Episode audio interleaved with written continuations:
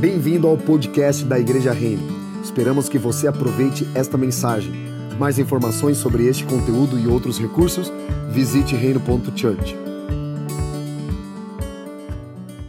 Boa noite para você que está em casa também, está nos acompanhando. Boa noite a todos que estão por aqui. A paz do Senhor Jesus. Aleluia. Nós chegamos já no final do, do mês de outubro, né? É, é, o último domingo do mês, é isso mesmo? É o último domingo, né? Sim. Dia 31 de dezembro vai cair no sábado e hoje é o último domingo do mês. No próximo domingo nós teremos a ceia da comunidade. Eu só quero reforçar um pouquinho mais o que a Erika acabou de falar a respeito dos cultos presenciais. A gente tem passado, na verdade, o link né, do formulário no WhatsApp, né, porque acho que está no Google Formulários, não está lá no site ainda. Mas eu queria encorajar os irmãos também. A gente, é que a gente não tem divulgado nas redes sociais para dar preferência primeiro para as pessoas da comunidade para participarem. A gente tem feito um sorteio, né, justamente para ter uma rotatividade. Tem muitos irmãos que já vieram, tem muitos que, que estão aguardando, né, com grande expectativa, serem sorteados, né? É, na verdade, não é sorte, é Deus, né? Você está aqui não porque foi sorte, né? Porque você foi sorteado, porque Deus quis que você estivesse aqui. Mas, irmãos, é, a gente tem feito dessa forma justamente para ter a rotatividade das pessoas. Quem foi sorteado, quem Deus escolheu para estar aqui, é uma predestinação, né? Calvinista. Quem Deus escolheu para estar aqui, né? É, num domingo, é, não que não vai participar outras vezes, é que a gente vai dar oportunidade para outras pessoas até que tenha essa rotatividade. E aí logo depois a gente vai começar a divulgar nas nas internets da vida, nas redes sociais, para que outras pessoas também possam participar. Bom, a gente tem feito e terminamos domingo passado uma série onde nós falamos sobre o Evangelho. O nome dessa série era O Evangelho que Transforma. E foram domingos assim incríveis de aprendizado e também de resposta ao Evangelho, né? A transformação, tenho compartilhado com os irmãos alguns testemunhos que temos recebido por conta do entendimento da mensagem do Evangelho que é o evangelho da graça que restaura a nossa condição. O evangelho do reino restaura a nossa posição como reis e governantes, não numa questão de superioridade. Agora esse cara fala assim: "Não, agora eu sou rei. Agora vou reinar, agora vou governar, vou mandar". Não, não é. A posição de um rei é uma posição de servo. Jesus ele fala sobre isso. Eu não vim para ser servido, eu vim para servir. Se o próprio rei fala algo desse tipo, quando ele estava lavando os pés dos discípulos, dizendo: Da mesma forma como eu fiz com vocês, façam com os outros. Isso diz respeito a um coração de rei. Nós reinamos, servimos, servindo. E por último, nós terminamos falando sobre o evangelho eterno que restaura a nossa vocação para tudo aquilo que é eterno. E Deus não deseja apenas salvar o homem, mas Deus deseja salvar toda a criação. Quando fala toda a criação, é tudo que Deus criou nos céus e na terra. Porque a salva, o evangelho eterno é além da salvação do homem. É por isso que nós estamos enfrentando, até mesmo a gente, é, é, às vezes a gente se acomoda tanto numa bolha gospel, que a gente se preocupa muito com um culto de domingo, quando na verdade a gente deveria se preocupar com coisas muito maiores, sabe? É, isso diz respeito até mesmo a, a, a a, a, ecologia, né, a natureza, tudo que Deus criou, Ele fez e formou, Ele disse é bom. E o ser humano foi lá e, né, e, e mudou o plano original de Deus. E qual é a missão do Evangelho? Levar-nos de volta a, a, a, Gênesis, levar-nos de volta ao princípio. Quando Deus fez, criou e formou, Ele disse: Isso é bom. É a restauração, isso diz respeito à nossa salvação por completo. E nós finalizamos domingo passado, a gente sempre vai falar sobre o Evangelho, mas hoje o Senhor imprimiu uma palavra no meu coração e o nome dessa mensagem é o dom supremo. Talvez você esteja se perguntando aí, será que o pastor vai falar de dons espirituais? Hum, sim e não. Mas eu vou falar de algo que o Paulo ele diz, agora vamos falar de algo mais excelente. Logo depois ele ter falado sobre os dons espirituais e também sobre os dons ministeriais. Porque existem os dons naturais, é uma habilidade que Deus te deu para você fazer algo, servir pessoas, abençoar pessoas. Deus te deu os dons espirituais quando você recebe no batismo no poder do Espírito Santo, que é para tocar vidas, palavra de conhecimento, palavra de revelação, palavra de sabedoria, dons de curar, de profetizar, é, é, é, é de, de falar em línguas, de interpretar línguas. Isso é muito bom, é para trazer edificação ao corpo. Também Deus nos deu dons ministeriais, cada um no seu quadrado, ou seja, cada um no seu ministério, exercendo, servindo e edificando um corpo. Evangelista, pastor, mestre, apóstolo e profeta. Uma coisa que nós precisamos entender, eu vou orar daqui a pouco para a gente falar sobre a palavra, é que nós herdamos da igreja americana uma cultura pastoral. O pastor faz tudo e a centralidade do pastor. E a igreja aprendeu a cuidar de pessoas. Mas Deus não deseja que uma igreja apenas cuide de pessoas, mas que ela desperte pessoas, que ensine pessoas, evangelize pessoas, que fundamente pessoas, que enviem pessoas. É por isso que a igreja ela é, ela é edificada, como Paulo fala em Efésios 2, com os fundamentos dos apóstolos e dos profetas. Alguém já viu uma mulher grávida dando à luz no décimo mês de, de, de gravidez? Não? Ninguém nunca viu. Sabe por quê? Porque se é, é, quando chega no, novo, no, no, nono mês, já está, qualquer momento é para dar à luz. Se passar disso, a criança começa a entrar num estado de sofrimento.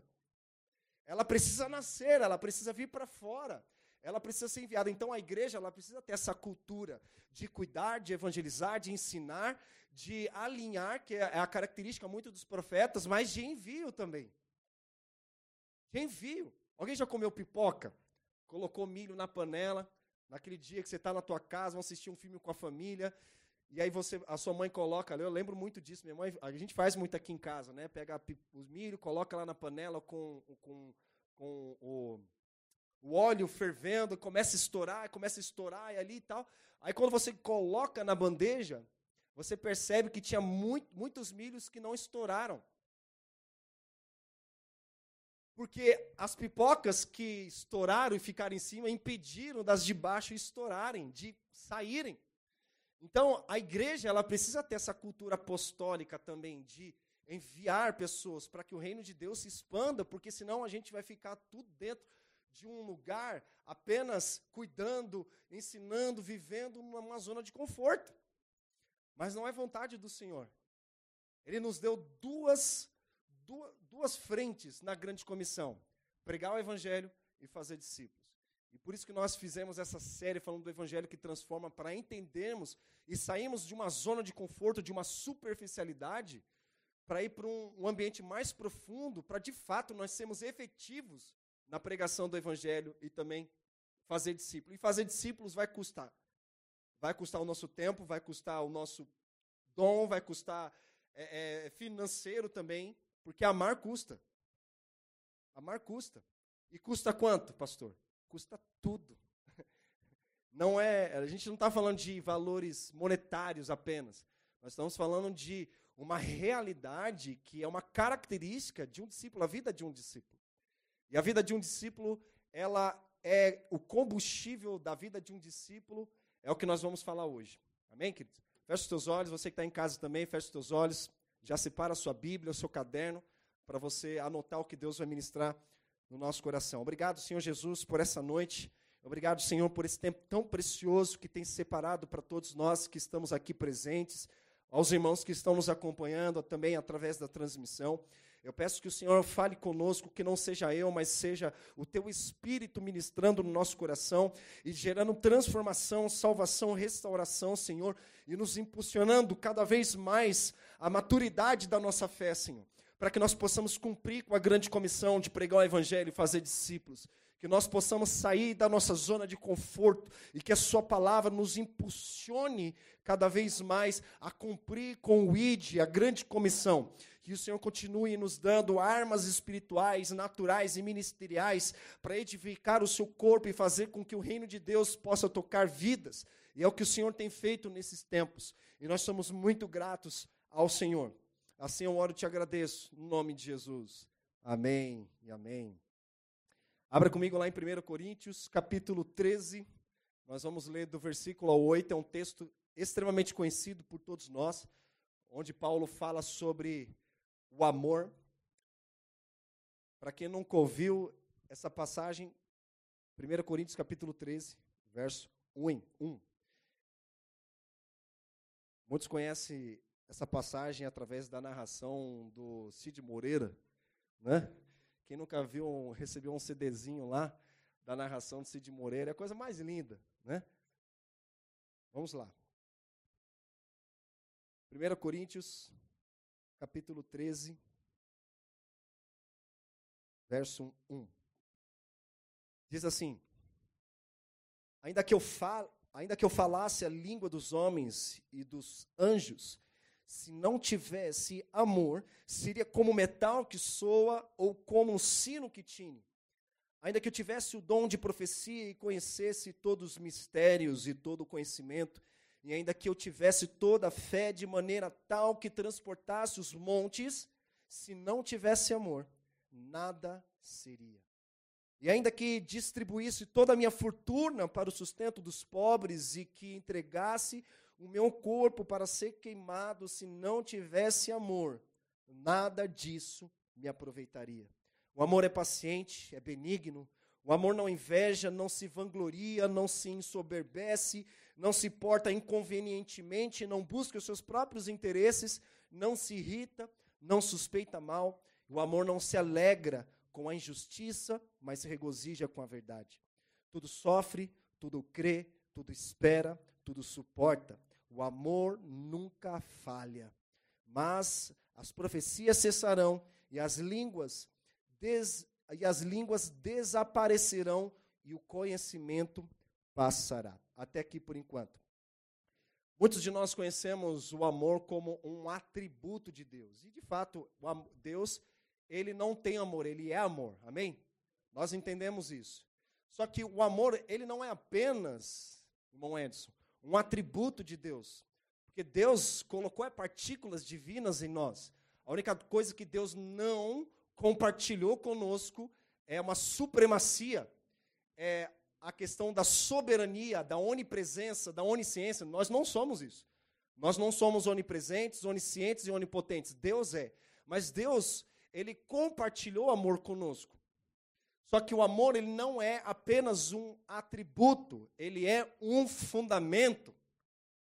Repete comigo, o amor não é um atributo, mas é um fundamento. Ou melhor, não é apenas um atributo, mas é um fundamento. Então a gente precisa entender que ele é um fundamento. E eu tenho falado constantemente aqui, vale a pena repetir, que Jesus não é o fundador do cristianismo, ele é o fundamento do cristianismo. Se você tirar esse fundamento, você não tem nada, não sobra nada. Porque ele fala que ele é a pedra angular que os construtores rejeitaram. E se nós não tivermos esse fundamento, e aqui no caso, esse fundamento, ele encarna em Jesus. Ele é o próprio amor em pessoa, ele é o evangelho, ele é o amor, ele é o perdão, ele é o exemplo de tudo, ele é o padrão de tudo. É o padrão de liderança. Se nós queremos aprender a liderar, olha para a vida de Jesus. Se nós queremos aprender a perdoar, olha para a vida de Jesus. Se nós queremos aprender a, a, a amar, nós precisamos olhar para Jesus. E Jesus ensinou desde quando ele veio até hoje, ele está nos ensinando o que é o amor, por que amar, como amar, para quem você tem que amar. Ele nos ensinou sobre isso. E ele é questionado sobre qual é o principal e maior mandamento. Quando nós falamos sobre isso aqui, se você olhar no Antigo Testamento, não aparece explicitamente como no Novo Testamento a resposta de Jesus. Amar a Deus sobre todas as coisas, com todo o seu coração, de toda sua força, de todo o seu conhecimento. E esse é o maior e principal mandamento. O segundo, semelhante a esse, amar o próximo como a si mesmo. Se você olhar no Antigo Testamento, não tem isso explícito, mas está lá nos dez mandamentos. Porque do primeiro ao quarto mandamento é amar a Deus, do quinto ao décimo é amar ao próximo. É muito mais do que você amar o próximo, mas você amar a Deus. Então, nós vemos até mesmo na vida do jovem rico que ele amava o próximo, mas não amava a Deus, porque Jesus, em Marcos capítulo 10, ele não fala é, é, de forma direta ele, ele cita amar, a, a, a, é, honrar o pai e mãe, não mate, não roube, não faça isso, não faça aquilo outro. Mas Jesus não cita de forma proposital amar a Deus. E o jovem rico achava que ele era bom. Ele achava que ele era um cara disciplinado, um exemplo a ser seguido. Esse tipo de pessoa é muito comum dentro da igreja, porque é o que nós chamamos de legalismo, de religiosidade. Nós falamos muito sobre isso. E aqui nós vemos que Jesus, então, ele é o fundamento, ele é o amor. Se você tirar esse fundamento, não tem amor na parada, cara. Não tem vida. O fundador do cristianismo é o Espírito Santo, porque quando eles estavam juntos, reunidos, eles estavam aguardando a promessa de Deus. Foi quando o Espírito Santo veio sobre eles. Aí, de fato, a igreja foi fundada. A igreja foi fundada pelo Espírito Santo. O cristianismo foi fundado pelo Espírito Santo. Mas se nós tirarmos o fundamento, não sobra nada. E por que eu dei o nome dessa mensagem de dom supremo? Por que dom supremo? Porque Jesus está acima de qualquer dom, de qualquer dom natural, espiritual e ministerial. Ele está acima da fé, ele está acima da esperança. Olha que interessante que quando nós terminamos de ler essa passagem, ele fala o seguinte lá no versículo 13: Agora permaneçam estes três: a fé, esperança e o amor. E o maior deles é o amor, ou seja, o amor é maior do que a fé, é maior do que a esperança. Amém? Até aqui, gente? E se, e se nós vemos aqui, por exemplo, qual, qual lá em Gênesis, quando nós vemos Eva comendo do fruto, e aí depois ela dá o fruto para Adão, Adão vai lá e come, aí de repente eles ouvem os passos de Deus no jardim, e aí Deus pergunta: Onde está você, homem? E ele responde: Eu tive medo e me escondi. Nós vimos o que, que o pecado causa, não é? Ele causa é, vergonha, ele causa medo e causa culpa. Nós vemos isso nas nossas relações sociais. Até mesmo nós nos sentimos culpados diante da santidade de Deus. É quando a gente se acha tão imerecedor, ah, não, não quero, não quero ir para a igreja, não quero adiantar com que aí ele se faz, aí entra numa, numa espécie de é, inferioridade. De fato, nós não somos merecedores, mas isso não nos coloca numa uma posição de vitimismo, ficar lambendo feridas né, do passado, coisas que aconteceram conosco, e nós não permitimos com que o Evangelho ele transforme até as áreas mais dificultosas e mais nebulosas da nossa vida. Nós temos testemunhos aqui incríveis do que Deus fez conosco. Nós não, vemos, nós não vivemos com aquela mentalidade de quem nós éramos. Nós vivemos com a mentalidade de Cristo, de quem nós somos nele hoje. Então, quando nós lemos e vemos lá no, no, em Gênesis, e aí Deus foi tirar satisfação com Adão: Onde está você, homem? Tive medo e me escondi. Mas quem falou para você comer desse fruto? O que, que ele fez? A mulher que tu me deste. Ou seja, o que, que o pecado fez? O pecado veio para destruir o amor de Deus. Porque nós vemos que a Bíblia, o Evangelho, é, é, um, é uma carta, é, é, uma, é, é, uma, é a maior expressão de amor que existe na face da terra, de que Deus amou o seu filho e o deu para ser crucificado. Porque Deus amou o mundo, né? Não foi só o filho, mas Deus amou o mundo de tal maneira. Que tal maneira? É uma tal maneira que é imensurável. Não tem como medir. É como Deus fala para Abraão: conta as estrelas se você pode contar. Lógico que não dá. Conta as, a, a, a, os grãos, como é que é? Conta as, os grãos de areia. Se você consegue contar, não tem como, cara. É impossível. Se você, por mais, não, eu vou tirar, eu vou, vou contar. Você vai passar a sua vida inteira. Você não, você não vai conseguir. É incontável, imensurável. Então, o pecado, ele veio para destruir o amor. Repete comigo: o pecado veio para destruir o amor. E nós vemos isso, a primeira atitude do homem foi o quê? Acusar a mulher. Porque ele veio para destruir o amor que tinha da relação de Deus com o homem. A, a, questão do ser humano. Deus ama, Deus ama o ser humano e Deus ama nós sermos humanos mesmo.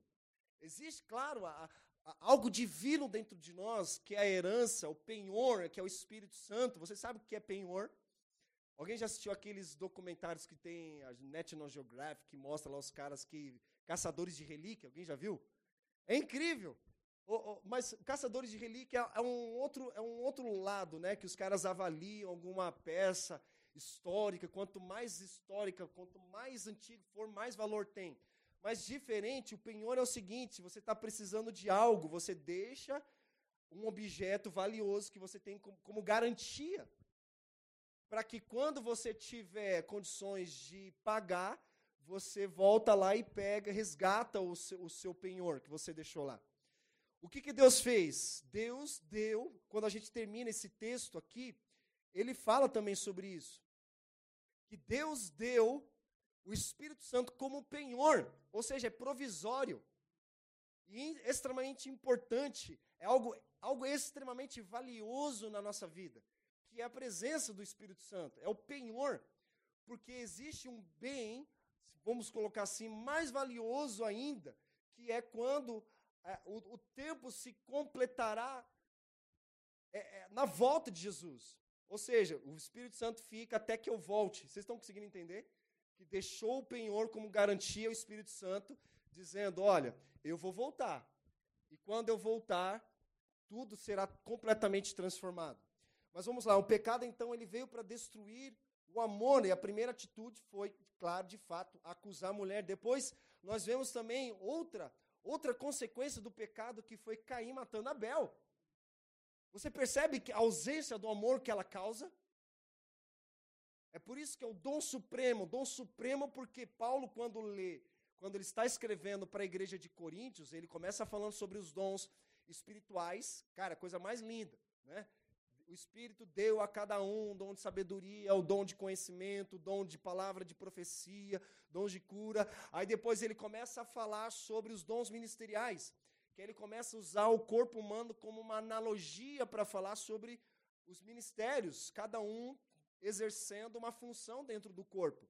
E aí ele fala assim: ok, beleza, isso é tudo muito bom. Versículo 31, capítulo 12, ele fala assim: portanto, procurai com zelo os melhores dons e agora eu vos mostrarei o caminho mais excelente. Ele está dizendo: isso é muito bom, dom espiritual é legal, dom ministerial é máximo, edifica o corpo.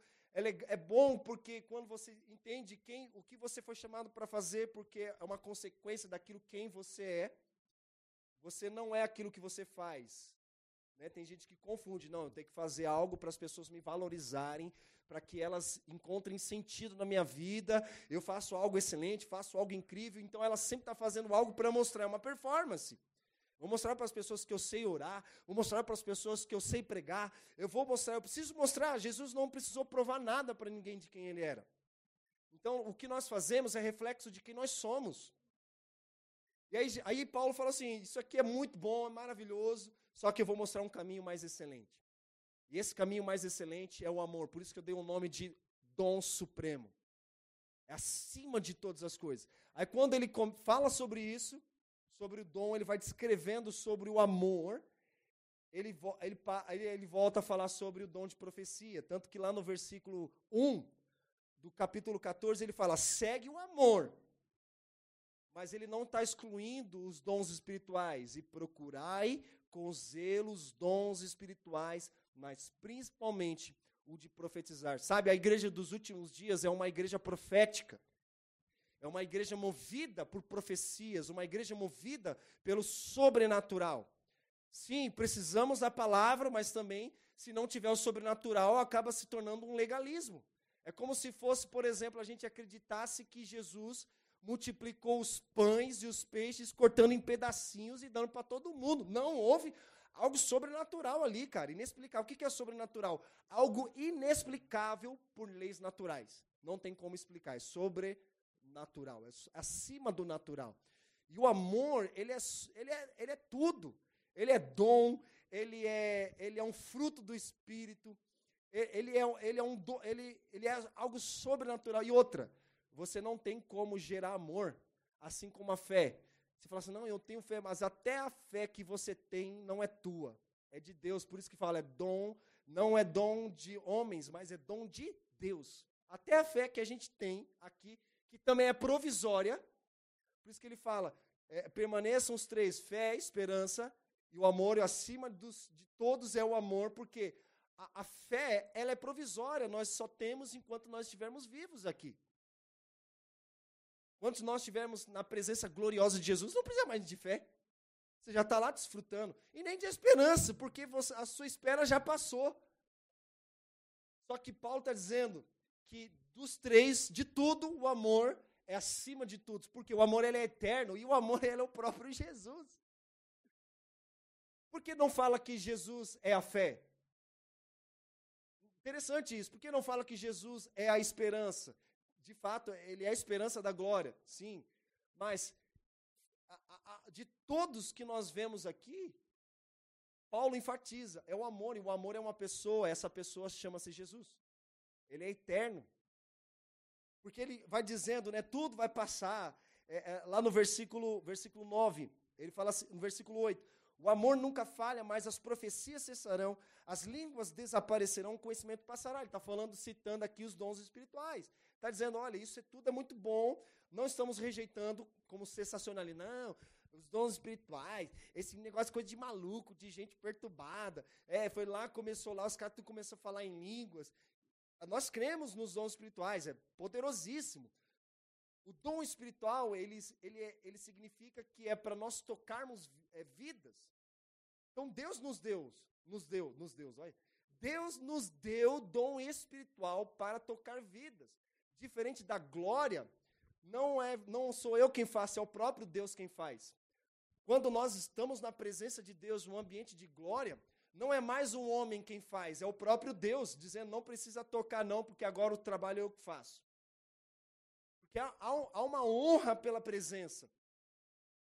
Há uma, há uma a presença de Deus ela, ela é tão palpável, mas tão tão real no ambiente que é legal, Deus fica vendo o pessoal profetizando, tocando, orando por cura, entregando palavra de conhecimento, profetizando. Só que Deus fala assim: não, eu deixo vocês usar, eu vou, quero usar vocês. Vamos lá, toca o povo, toca o povo, sou eu através de vocês.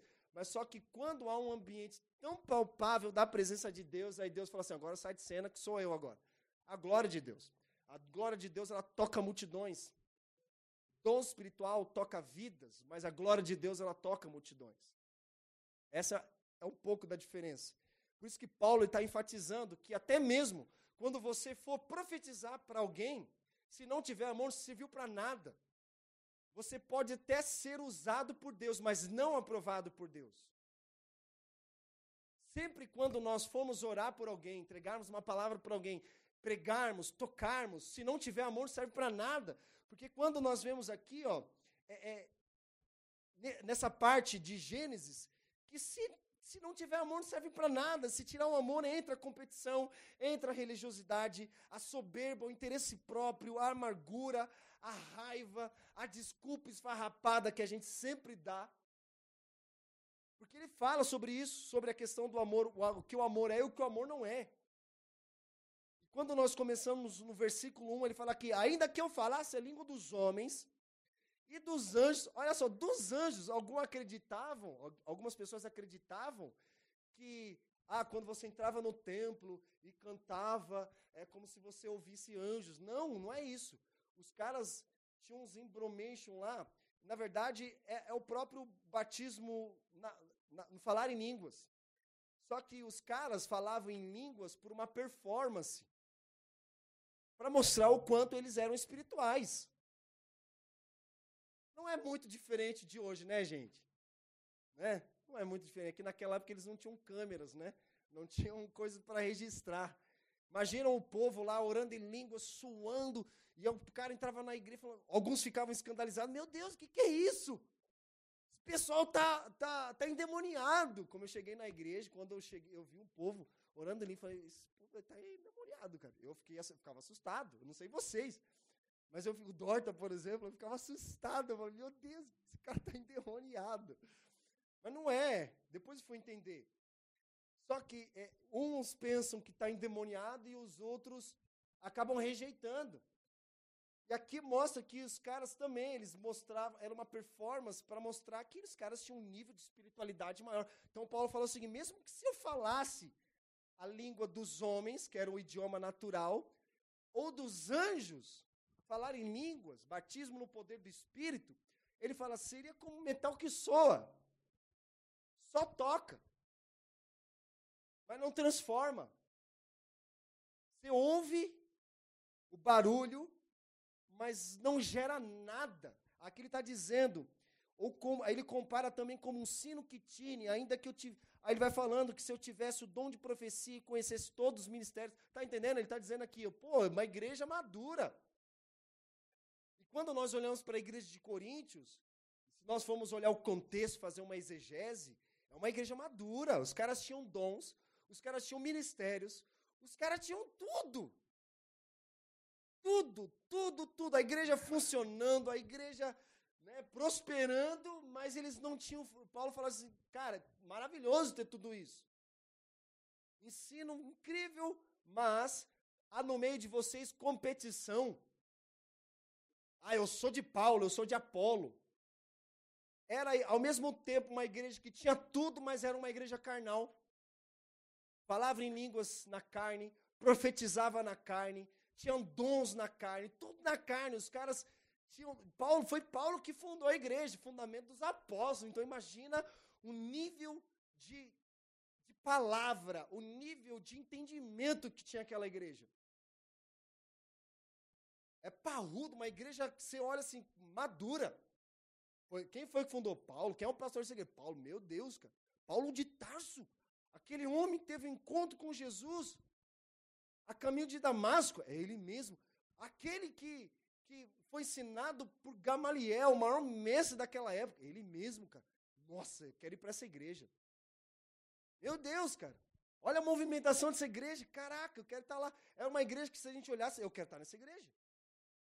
Só que Paulo, ele já há um tempo, ele já estava vendo os relatos, falou: Meu, para onde vocês estão indo?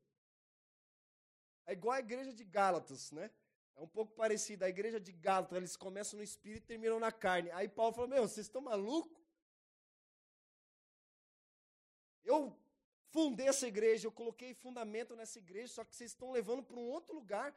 Começaram no espírito, estão terminando na carne. Meus queridos, a, a o tipo de pessoa que Deus está procurando nesse tempo é, uma, é, é um tipo de gente que começa no espírito e termina no espírito. Vocês estão entendendo?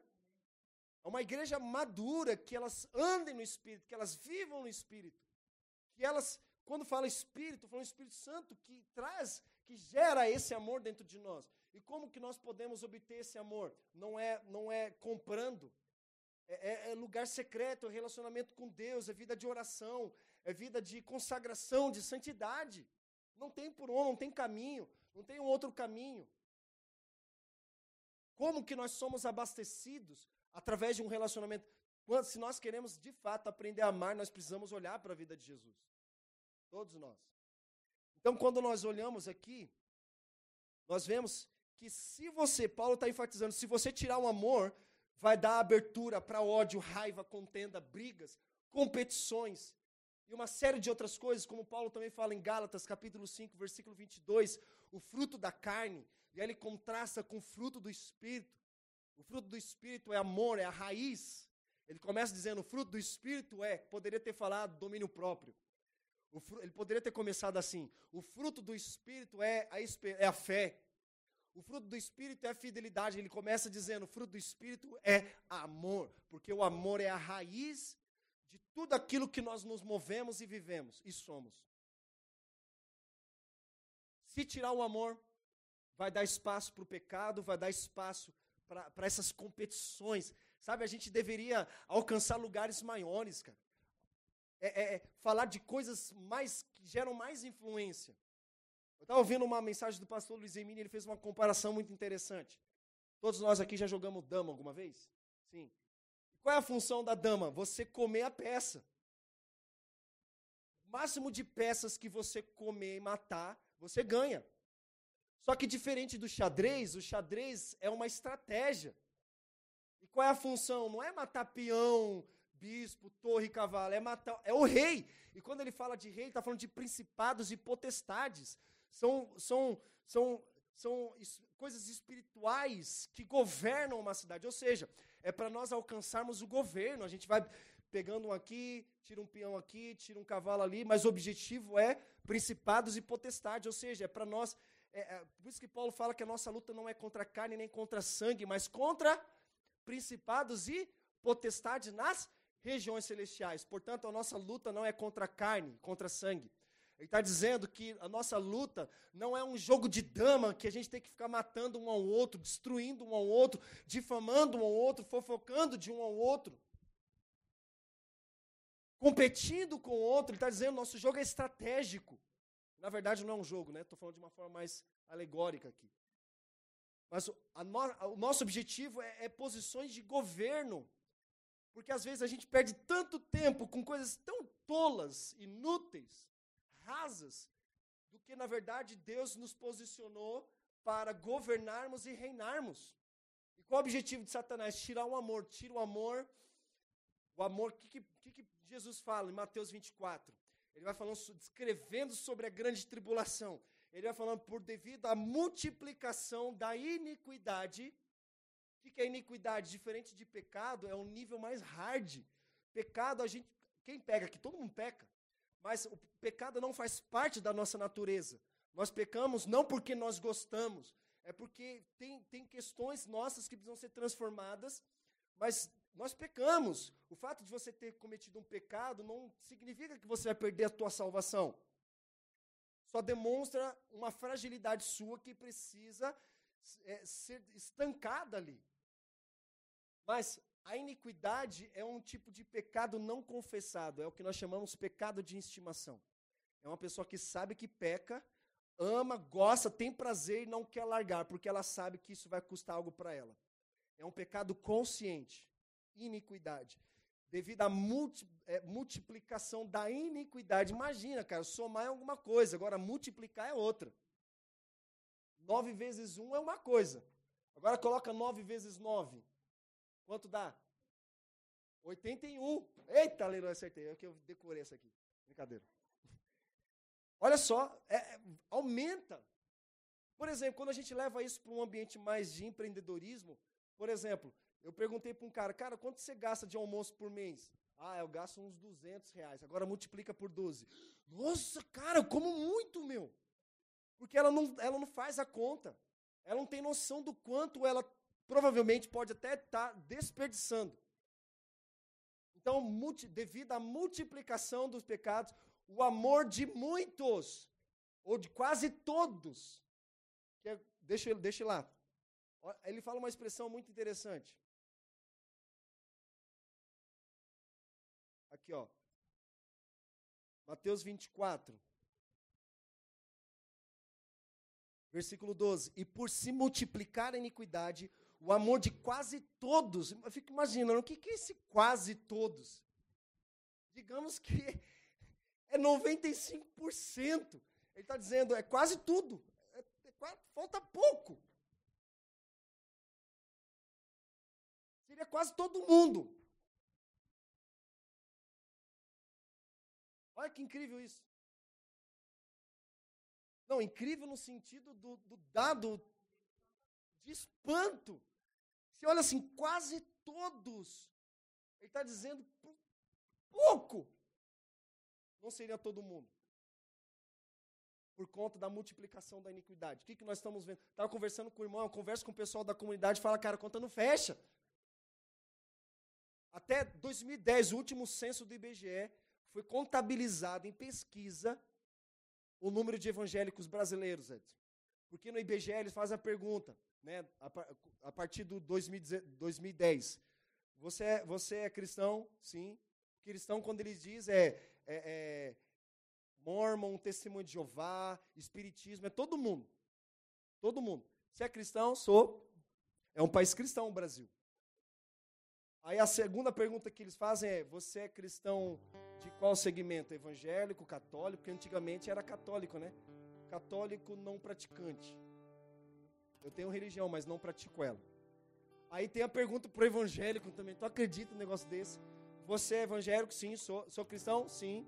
Você é, é, é católico, evangélico, mormon? Ah, eu sou evangélico. Aí a pergunta é: você é praticante ou não praticante? Esse número atualizado hoje daria 50 milhões. Uau! De 20 milhões para 2020, 50 milhões é mais do que o dobro. E segundo, vai sair uma outra pesquisa, acho que está para sair agora, né? Porque acho que eles fazem a cada 10 anos. Esse número já vai estar tá muito mais do que a gente pensa aqui, falando de 50 milhões. Só que a conta não fecha. Porque na verdade também, uma coisa que a gente tem falado é que as pessoas, é, na verdade, aqueles que são espirituais ensinam que a salvação é o fim, não o começo.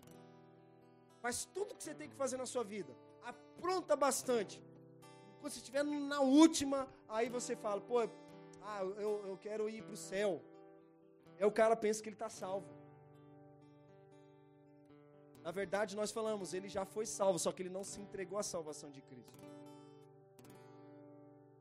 Porque a salvação não é o que eu faço, é o que Jesus já fez por mim. Só que eu preciso me entregar a ela. Quando nós falamos, receba Cristo. Então é algo que a conta não fecha. E aqui, irmãos, não tem, não tem o que a gente evitar. Porque isso já é uma profecia de Jesus. Olha que interessante. Olha que, que ponto crucial aqui. Por mais que a gente se esforce a pregar o evangelho, fazer discípulos, nem todos serão salvos. Mas eu sempre lembro da que profecia que Deus deu a Isaías, Isaías 60, dessas nuvens de trevas pairam sobre os céus. A gente está vivendo um tempo assim meio nebuloso, que as pessoas já não estão tá mais nem se aventurando a fazer planos. Cara, não sei o que vai acontecer. Né? A gente fez planos 2019 e né, não sabemos quando isso vai terminar. Estou com um monte de plano presencial, mas não sei. Porque Deus quer que a gente olhe para a agenda dele, não para a nossa agenda. Tudo que eu faço precisa ser baseado na agenda de Deus, não na minha agenda. Meus planos, cara, eu tenho muitos sonhos, sonhos, eu tenho muitos. Só que esses sonhos precisam ter, estar pautados na vontade de Deus. Gosto da passagem que diz, Provérbios, capítulo 19, versículo: Muitos são os planos no coração do homem. Não é errado você ter planos. Vírgula, ele começa dizendo, mas, muito, mas o propósito do Senhor é o que prevalece. Planeja, é bom planejar. Mas saiba que sempre o propósito de Deus precisa prevalecer. Então nós olhamos aqui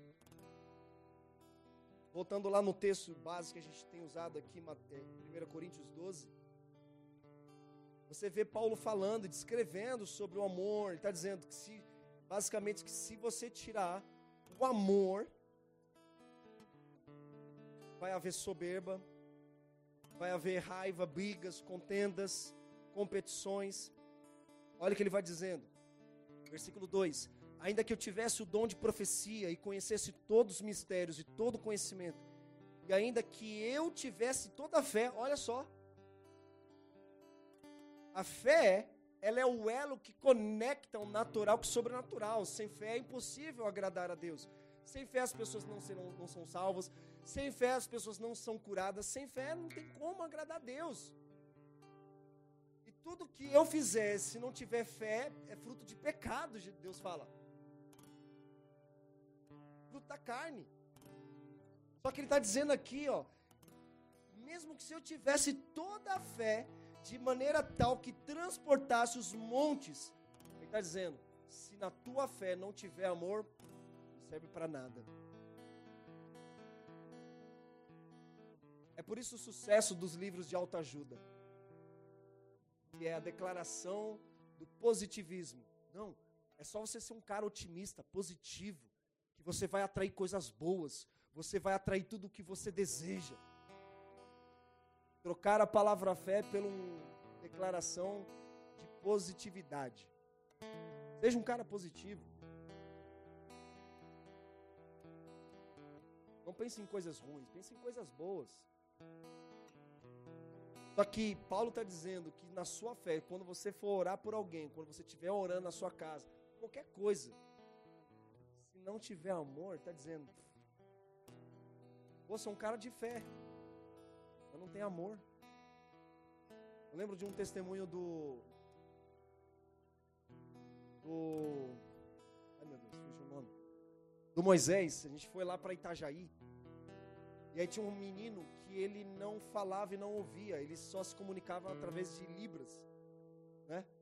E é, cara, era a coisa mais incrível, porque cara estava pregando, eu, enquanto eu estava pregando, tinha uma menina interpretando para ele, era a namorada dele, interpretando para ele entender a mensagem.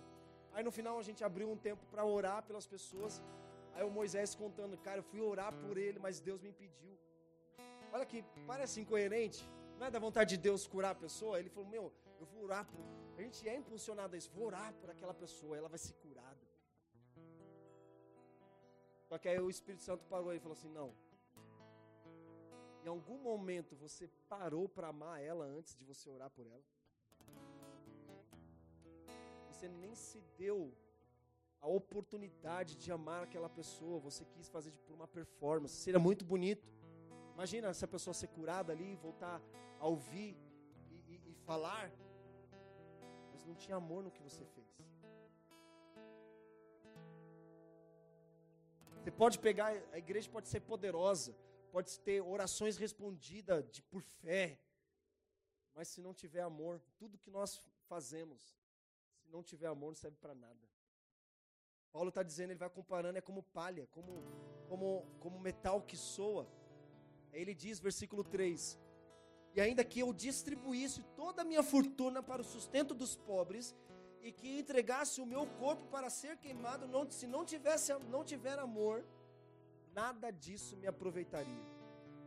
Se nós olharmos para o começo da igreja primitiva, os primeiros cristãos, eles foram queimados, expostos em postes. Olha que absurdo. Paulo está dizendo, mesmo que se você entregasse o seu corpo para ser queimado como um mártir, se não tiver amor, cara, não serve para nada.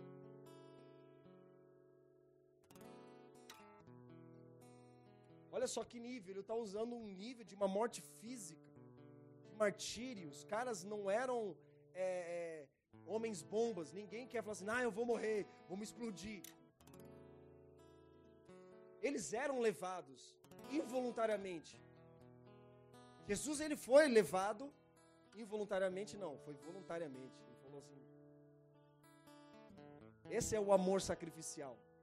Porque esse amor sacrificial de Jesus, nós vimos aqui também falando sobre o sacerdócio, que o sacerdote ele pegava o cordeiro, geralmente era um cordeiro, por isso que João ele faz a menção, eis o cordeiro de Deus que tira o pecado do mundo. O sacerdote no Antigo Testamento ele pegava o cordeiro, erguia no alto, examinava para ver se não tinha um defeito, para depois sim sacrificar esse animal.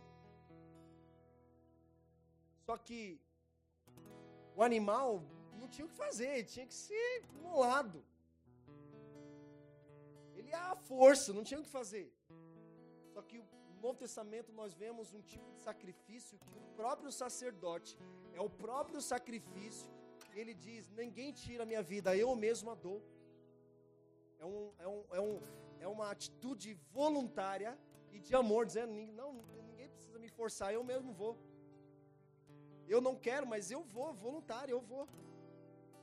Esse tipo de amor, na verdade, ninguém aqui precisa mais ser morto crucificado, tá, meu irmão? Glória a Deus, aleluia. Deus só mandou um Salvador, ninguém precisa, ah, vou morrer, vou morrer por Jesus, vou morrer pela humanidade. Não, Jesus morreu pela humanidade. Você não, para você ser salvo. Você não precisa morrer pela humanidade. Esse tipo de amor que é, é, é imensurável. E o que, que nós estamos fazendo com esse tipo de amor que tem sido derramado sobre nós? É igual aquela cena do filme, no final do filme Resgate do Soldado Ryan. Quando o soldado, o soldado que é o Ryan que foi resgatado da guerra, no final mostra ele com a família diante do túmulo do soldado que resgatou ele, dizendo: façam valer a pena o sacrifício desse homem. porque não foi em vão. Então, Paulo começa a dizer sobre isso que muitos cristãos foram martirizados, queimados, expostos no poste. Paulo está usando algo que fala, cara, se não tiver amor, não serve para nada. E ele vai dizendo, e eu vou terminando, ele fala: o amor é paciente, o amor não inveja, o amor não se vangloria, não se ensoberbece, não se porta inconvenientemente, não busca os seus próprios interesses, não se irrita, não suspeita mal. O amor não se alegra com a injustiça, mas se regozija com a verdade. Tudo sofre, tudo crê, tudo espera, tudo suporta. Versículo 8: O amor nunca falha. Esse amor que ele está falando é o amor sacrificial, o amor de Jesus. Jesus não falhou. Ele está dizendo: o amor nunca falha. Ele poderia ter dito: o amor não falha. Mas ele disse: o amor nunca falha, dando um sentido de eternidade. Nunca vai falhar. Nunca. Porque esse amor que Paulo está dizendo é o amor eterno que é o próprio Jesus, fundamento da nossa vida. É por isso que esse fundamento a gente precisa conhecê-lo investir tempo em conhecer Paulo fala sobre isso. Eu quero conhecer a Cristo e ser achado nele. Ou seja, eu quero gastar a minha vida sendo fundamentado por esse amor. Quanto mais fundamentado eu estiver, mais eu permanecerei. Paulo fala sobre isso também lá na igreja de Éfeso, dizendo, é, quer ver? Éfeso, Éfeso 3, aí eu vou terminando. Olha só. Éfeso. Vou ver se eu acho aqui. Está na Bíblia, meu irmão. Vocês vão ganhar tempo aqui, mas está lá na Bíblia. A Efésios 3 ele diz: Estou orando para que vocês sejam fundamentados, fundados em amor, para que vocês conheçam a altura, a largura, a profundidade do amor de Cristo. Olha que poderoso isso. E quanto mais nós o conhecemos, mais nós seremos fundamentados. Ele vai terminando dizendo: o amor não se alegra com a injustiça, mas se regozija com a verdade. Tudo sofre, tudo crê, tudo espera, tudo suporta. O amor nunca falha. Mas as profecias, as línguas desaparecerão, o conhecimento passará, porque ele está dizendo que isso não é eterno. Conhecimento não é eterno. Profecias não são eternas. Mas o amor não passa. Está se referindo do amor a Cristo, eterno, a eternidade de Deus é o amor de Deus. Cristo. Tem um texto, outro texto que me veio à mente. Acho que está em, em, Atos capítulo 3, logo depois do discurso lá do, do Pentecoste. Pedro dizendo o seguinte: os caras, os judeus religiosos, vocês mataram o autor da vida. Aí você fala, ué, como que matou o autor da vida? O cara que criou a vida matou. Não parece um pouco incoerente isso? É o que é aquele que a gente chama de paradoxo de Deus. Vocês mataram o autor da vida, mas Deus o ressuscitou dos mortos. A doutrina cristã, ela está baseada na ressurreição de Cristo. Não tem como você mata o autor da vida, mas Jesus vai lá e ressuscita, Deus vai lá e ressuscita. Para demonstrar um amor e o poder de Deus. Sabe, eu lembro de uma frase que a gente falava muito um tempo atrás, que era uma das maiores maneiras de você demonstrar amor na vida de alguém é você orando por ela, abençoando a vida dela, principalmente aqueles que são incapazes de retribuir o amor que você está compartilhando na vida dela. É um amor que chega ao ponto de transbordar. Sabe? Esse é o tempo que o Senhor tem reservado para nós para os próximos dias. Para que nós possamos gastar a nossa vida sendo fundamentados por esse amor. E se nós tirarmos esse amor, esse fundamento, cara, pode ter certeza. Já, já, a Bíblia já fala sobre isso, como nós lemos aqui. Nós vamos passar por algumas questões de competitividade, de raiva, de coisas que Paulo está dizendo para nós evitarmos. E como nós evitamos? Sendo fundamentados por esse amor. essa pedra angular. Nós não podemos, nem queremos, nem desejamos rejeitar. Assim como aqueles construtores rejeitaram. Quando ele fala que no processo de construção, se nós rejeitarmos essa pedra angular, que é a principal pedra, tudo que nós nos empenharmos em construir será como a Torre de Babel. Babel significa confusão. Confusão vem por intermédio de falta de comunicação, de fora de alinhamento. Não é isso que nós queremos para esses dias. Que nós desejamos e queremos, e oramos e ansiamos, é que esse amor ele continue queimando dentro de nós. Esse é o, é o dom supremo de Deus. Pastor, como é que eu faço para que esse amor queime dentro de mim, que ele não se apague? Quando a gente fala do fogo, o fogo nunca dorme, o fogo nunca se apaga. Não apaguem o fogo do Espírito Santo. Esse fogo que ele está dizendo é o amor de Deus. Se nós pegarmos essas igrejas, elas nasceram de um avivamento. Nós falamos sobre isso. 40 anos depois, o que, que Jesus fala para a igreja de Éfeso? Volte ao primeiro amor. Você tinha aquela paixão, aquele deleite, aquela, aquela aquela, aquele desejo de fazer a minha vontade. É o combustível. É esse fogo que Paulo, as Escrituras falam. Esse amor. Bem, queridos, vamos orar.